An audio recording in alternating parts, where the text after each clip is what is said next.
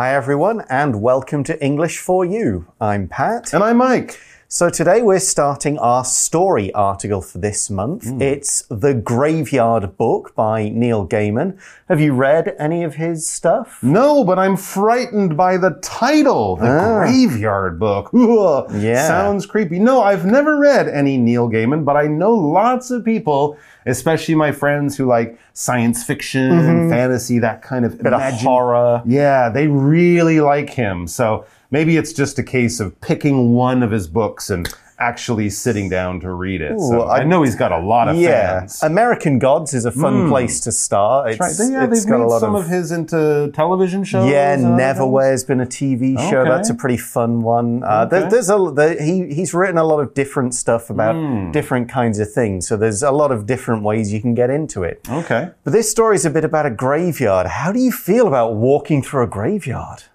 Sure. Yeah, it's not not something that bothers you. No, absolutely not. Where I grew up, there was there's a church at the Hmm. Yes. top of the road where Right. I where I grew up. Yep. And it's the sort of place where if it was daytime, you'd Hmm. be fine. At nighttime, you might think to yourself, you know what, I'm not going to go through the church in the graveyard, even though it's a bit quicker. I'll just take an extra minute to go around the other side of the road. Interesting. They are places that a lot of people might feel a little creepy about on a dark night, even if there's a full moon or something like this. There was a church near my school when we grew up, and apparently, if you went there after midnight, you would see ghosts. Mm-hmm. Apparently, a vampire was buried over there. Wow. Well, we did sneak out of bed. We did sneak down there and we didn't see anything. Nothing. We just got cold and wet feet. Okay, that's the reason not to do it. But what's going to happen in this graveyard? Let's check out day one of our story. Reading The Graveyard Book. One misty October night in an unnamed English town, something terrible happens. A man creeps into a narrow house near a graveyard and kills the family there. However, the youngest child, only a year and a half old, wanders into the graveyard before the evil man can catch him. The residents of the graveyard take the boy in and name him Nobody Owens. Nobody's new graveyard family gives him a nickname, Bod, and the freedom of the graveyard, which lets him see ghosts and learn supernatural skills. For example, they teach Bod how to hide himself from the living people who visit the graveyard. His life is strange, but he is loved and cared for by the ghosts and someone special. His name is Silas. Silas describes himself as neither living nor dead. He can leave the graveyard and make contact with the outside world, which lets him take care of practical matters. This is how Bod is fed and clothed.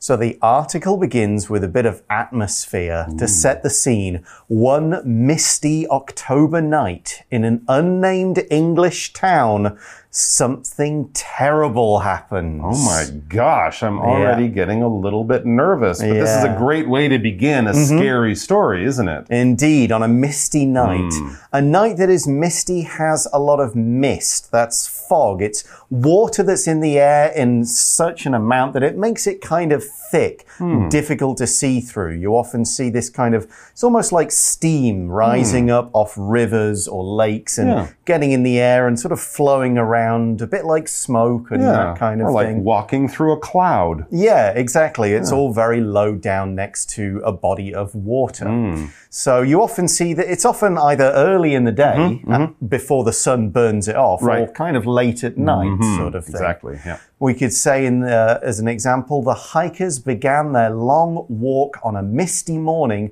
just before dawn. Of course, misty is the adjective describing the weather, mist is the noun. That's the actual stuff in the air. There you go. So yeah, the misty morning, and then the sun would go up, the warm, the air would warm, and that water would go away. But yes, before dawn, that's when you might expect it. Or if it's a horror book, a scary story, if it's night, it would probably be misty because it just makes things a little scarier because, of course, you can't see things very well through the mist. And then we read, a man creeps into a narrow house near a graveyard and kills the family there. Ew. Wow, this story really starts off. It just goes, doesn't it? So already something horrible has happened.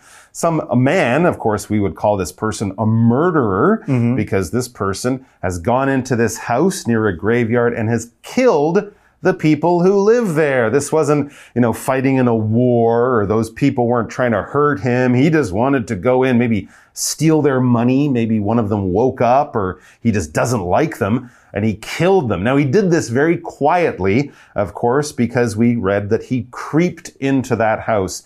When you creep, it's kind of like the word sneak, S-N-E-A-K. You're moving very quietly. You're being careful not to make a lot of noise when you take your steps. If you're trying to uh, walk around your house in the middle of the night and you know that people are sleeping and you don't want to wake them up, you might be creeping around or something like that. Or you're doing it because you're doing something bad and you don't want to get people's attention. But the idea with creeping is you are moving uh, quietly and probably a little bit slowly too, as you don't want to make noise. And this happens in a narrow house, okay? Narrow is, it's a tight house. It's not a big, wide house.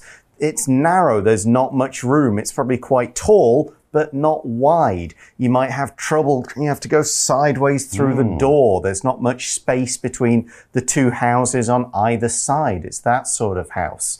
For example, we could say Taipei has many narrow streets which are hard to drive down. Yeah, There's very- not much room for even a scooter, never mind a car. Very true. Some of the streets are so narrow, I worry, like, what if there's a fire? A fire hmm. truck couldn't get down these narrow streets. But it is a, a problem when you live in a big crowded city. And in this case, this house was near a graveyard. We've mentioned this before. A graveyard is a place, often near a church or some kind of religious building, where they put the bodies of dead people or the remains of dead people. If you think of the typical graveyard from a, a horror movie or from Halloween, it will have these stones with people's names and dates of when they were born and died, maybe some words about them. And to make it really creepy, it's misty. Some of the stones are kind of tilted. Everything looks very old and there's probably some trees there. And you get the feeling that behind any of the stones could be ghosts or vampires or something there to hurt you. But of course, most graveyards are not filled with ghosts. They're often filled uh, with, of course, the remains of the people, maybe some flowers and things like that. Okay, so a man has gone into a house, he's hmm. killed the family. Terrible. But not everybody. Hmm. We see in the article, however, the youngest child, only a year and a half old, wanders into the graveyard before the evil man can catch him. Wow. Okay, so someone escapes, basically. Yeah, very young, almost a baby. Yeah, but old enough. barely walk. Old enough to walk, but was smart enough or lucky enough Mm-hmm. to get out of the house. But basically, as you said, someone survived this murderer's attack. And they did that by wandering into the graveyard. So to wander, this is a movement verb. It means to move around without really having a place that you're aiming to get to. You're kind of going in one direction, stopping for a bit, turning back, walking around in a few different directions. You sort of could be doing it to enjoy what's there. You might wander around a shop, not really looking for something to buy, but just seeing what they have. You could wander around a city, checking out what you find, not going, we'll go here, then here, then here. No, we'll just walk, we'll look, we will wander. For example, we could say Ellie wandered around her apartment looking for her glasses. She's not really checking every room in an order. She's just going, are they here? No, I'll walk around a bit more. Maybe they're here. So what happens to this boy? Hmm. Well, you would think someone might come along, like the police might find the boy, save him, and that's the end of the story. Well, no, that's not the end of the story, and nothing as boring as that happens. As we read on, it says, the residents of the graveyard take the boy in and name him Nobody Owens. Now, the weird thing about that sentence is his name, Nobody Owens, is the most normal thing hmm. about that sentence because, of course, there are residents in this graveyard and they take the boy in. They kind of make him part of their family. They adopt him, which would be another word we would use in English. And yeah, residents of the graveyard. Now, that's very unusual because a resident is a person who lives in a, per, in a particular place, in a particular home or a building or a neighborhood, even a city. If you live in a place, you are a resident of that place. You live there. That's your home. People don't live in graveyards. That's Yeah. very, very unusual. Unless, are, are, are we talking about ghosts here? This is a Neil Gaiman book, so it could be ghosts, it could be strange creatures, it could Mm-hmm. Vampires. be just people who happen to live Oh, there. Oh, okay. He, he does all kinds of fun stuff with his books. Right, but but but I am correct in saying that graveyards don't usually have residents No. who are alive. yes, we're mostly talking about the dead. So Yes, there exactly. So as I said, his name, which is weird, is the most normal thing in that sentence. Yeah, but these residents do take in nobody Owens. That's nice. And as Mike said, they adopt him. That means the same thing. They decide they're going to look after him and give him shelter. We use take somebody in usually when this person or it could be an animal, Mm-hmm. it doesn't belong to you in the first place. It's not your child or pet. You didn't choose to have it, but you decide out of kindness you're going to look after it. Exactly. And often it's kind of an emergency situation, Yes. right? It might be you find a sick cat or dog, there's no one around, this animal obviously needs help, so you take it in. You might adopt it and keep it as part of your family, but certainly you're going to give it shelter and hmm. protection and make sure nothing bad happens. Well, back to the story. Nobody's new graveyard family gives him a nickname, Bod. All right, so they know him as Nobody, uh, Nobody Owens, but they shorten Nobody down to Bod.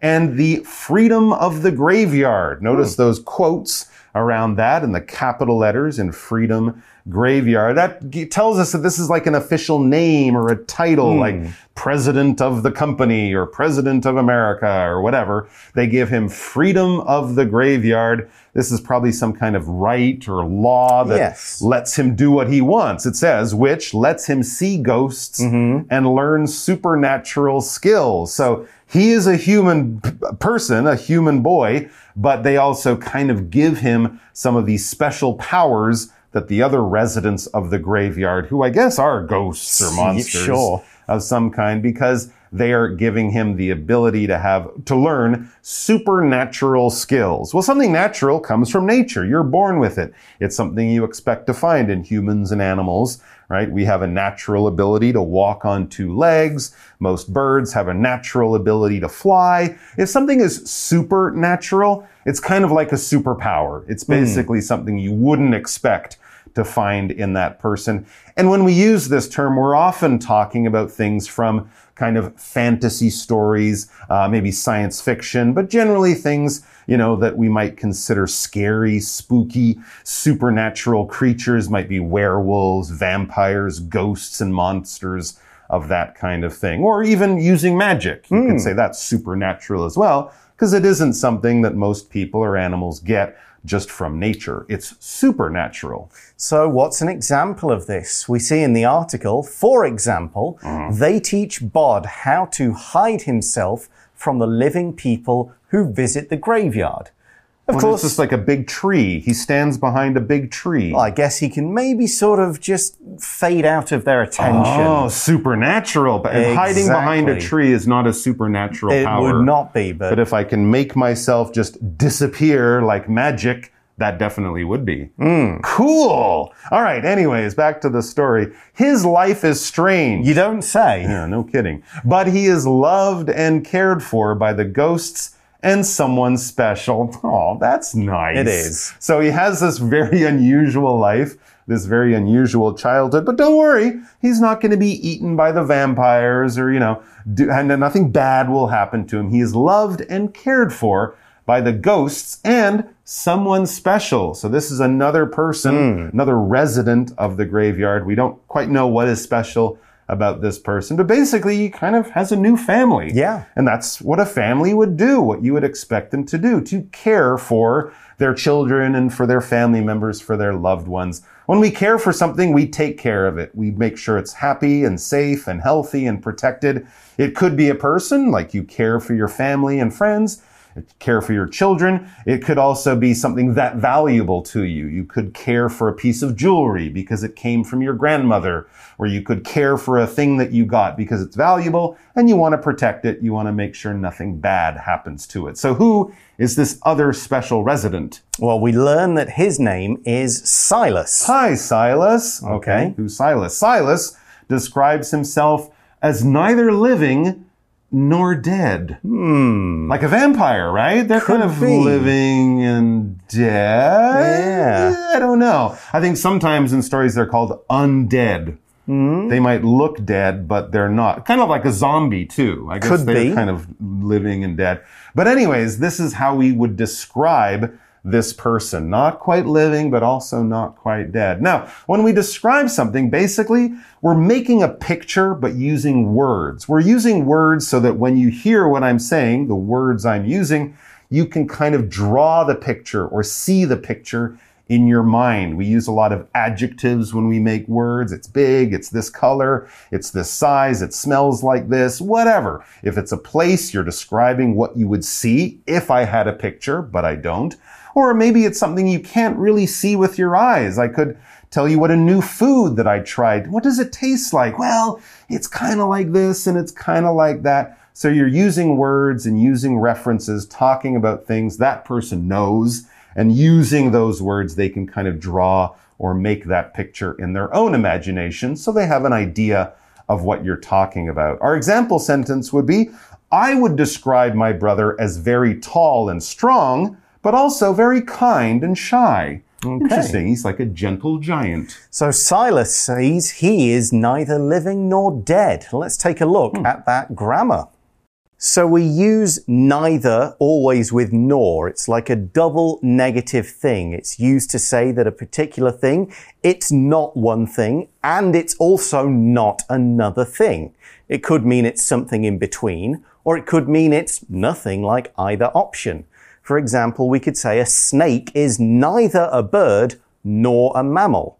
Or this dish is neither Japanese nor Taiwanese. It's not this, it's not this, but it's a little bit of both. We can also use it to make the subject of a sentence and to say that what follows the neither nor part is not true for either thing. So I could say neither Mike nor I come from the US. So, hmm. so this Silas guy, he's not a dead person. Mm-hmm. He's not quite a living person. He's mm-hmm. sort of somewhere in between. He's a bit mysterious, but that gives him certain advantages. That's right. I mean, think if the other people in the graveyard are all ghosts, they can't really walk around in the daytime. They'll scare everyone and hmm. stuff. So Silas can kind of live in both of those worlds. Here we get an idea of how that would work. It says he can leave the graveyard and make contact with the outside world. So he can go and do their shopping. Yeah. For example, which lets him take care of practical matters. Yeah. Like the shopping. There you go. So if one of the ghosts wants to put some money in the bank or get a new pair of shoes or whatever, Silas is the one who goes off and does this. I don't understand what's going on here. Anyways, he is the one who can make contact with real people or the real outside world. When we make contact with someone, basically we're communicating with them, we're interacting with them. Uh, if you pick up the phone to call someone, if you send someone a message and you're waiting for an answer or an email, you're trying to make contact with that person. And if they answer your call or call you back or write you back, you have made contact with that person. It could be physical, like by actually touching the person, or it could just be, as it more often is, just communicating with that person. Even if it's on the other side of the world, if you're chatting with your friend or just sending messages back, back and forth, you are in contact with that person. And Silas does this to take care of kind of important business. Going to the maybe, yeah, or maybe someone's grave is kind of getting all messy True. and needs to get a message. Send somebody to clean it up. I'd like new flowers, yeah, please. or it's getting too crowded. We need to do hmm. something about that. Okay. He takes care of this stuff. Now, take care of can mean the same as care for, to look after something. But here we're using take care of to mean to deal with something, hmm. to go and do something that requires a little effort or attention. Just get this job done, basically. And the things he's doing are practical things. Okay, so what is practical? Well, something practical is something that happens in the real world or relates to real situations, real events. This isn't an idea. This isn't a dream. This is like, a, hey, what do you think if? No, no, this is happening. This is real. This is going on right now. Okay. For example, I've seen people make pots out of clay, but I don't have much practical experience doing it. I've watched it. I understand the idea. Someone explained to me how to do it, but I have actually done it with my own hands in the real world. No, that would be practical experience. You can learn something, but until you actually do it, you haven't done, you haven't gotten the practical experience of actually trying that action. So Silas can go out there and mm-hmm. actually, yes, doing the shopping is important. Sure. Maybe not for the ghosts, mm-hmm. but what about nobody Owens? Oh, the article says here, this, this kind of going out and contacting the mm-hmm. outside world, this is how Bod is fed and clothed. Hmm, good point. So here we're using the word clothe with. It's cloth with an E on the end. It's a verb here. To put clothes on someone or something. You'll see in winter people clothe their dogs. They put a little jacket on them sometimes. You would just clothe your children to give them their clothes. You kind of clothe yourself, but we tend to say dress oneself. Mm-hmm. Clothe is basically to provide the clothes, maybe more than actually put it on them. Exactly. But yes, in the morning, you wouldn't say, hang on, I'm clothing myself. I'll be down for breakfast in two minutes. Mm. You're getting dressed. Exactly. So here's an example. The survivors of the boat sinking were clothed and fed by the people who rescue them. It hmm. kind of means if you clothe someone, they have no clothes. Right. But you provide the clothes they need. Exactly. You might not actually be putting them on them, but at least they have them there to use. Very interesting story so far. Yeah, who knows where this that strange kind of story is going to go? We will find out tomorrow, but right now it's time for our For You Chat question. For you chat. So the question is Nobody Owens is not the main character's name from birth. That's Okay. not the name he was born Sure. with. If you have a chance to name yourself, what will you call yourself? This is a question I have never thought about ever in my life. Never thought about picking a new name for yourself? Not, Okay. not at all. No. I have don't you? have I don't have a middle name. Oh, okay. Neither neither mine. oh, I have too many. Do you want one of mine? No, thanks. Because well, using uh, the grammar from today, neither me nor my brothers Okay. have middle names. Why did, did your parents think it was just Yes. not not worth not, it? not necessary, Well, it- really. It really isn't actually. So, but uh, we could choose them. I could Okay. choose one and add it to my name. I got to choose my Chinese name. Did you choose your Interesting. official Chinese name? Well, I kind of picked one that sounded like my name. Okay, you know, so, that yeah. wasn't too strange. So, have you actually thought about what middle name you would choose for yourself? When I was a kid, I kind of liked Leo as a sort of a star Okay. sign thing. Oh, Never okay. did it in the end. Okay. Um, but uh, I'm happy with my own name. I don't think I'd go around changing it at this point. I've used up all my good ideas on children. I don't Hmm, good point. name them instead of naming myself. Absolutely. It's not really a big thing people would think about, but if you're going to be a celebrity, if you're going to pick a show business name, Pen name for when I write. or a writer's Yeah. name, they often choose one. So maybe you could uh, think about it and you can let your imagination run wild. How Hmm. about you guys? If you could pick a brand new name for yourself and don't change it to salmon so that you can get free sushi. I thought about Don't doing don't that. do that one. But if you could choose a better name for yourself that's not a fish, what would you call yourself? Okay, well, have a think Hmm. about that and join us again tomorrow for part two. See you then. Bye Take for now. Vocabulary Review Misty. Be very careful when you drive today. It's really misty. so it's hard to see clearly. Narrow. This road is too narrow for a car to fit. Only bikes and scooters can drive on it. Wander. Jack likes to wander around the shopping center and look at the stores. Describe. I haven't seen the movie, but Jenny described it to me, and I think I wouldn't like it. Practical. Jason doesn't have much practical experience, so it's difficult for him to get a job. Clothe. Jenny got all wet after the heavy rain, so her friend clothed her with a new t shirt.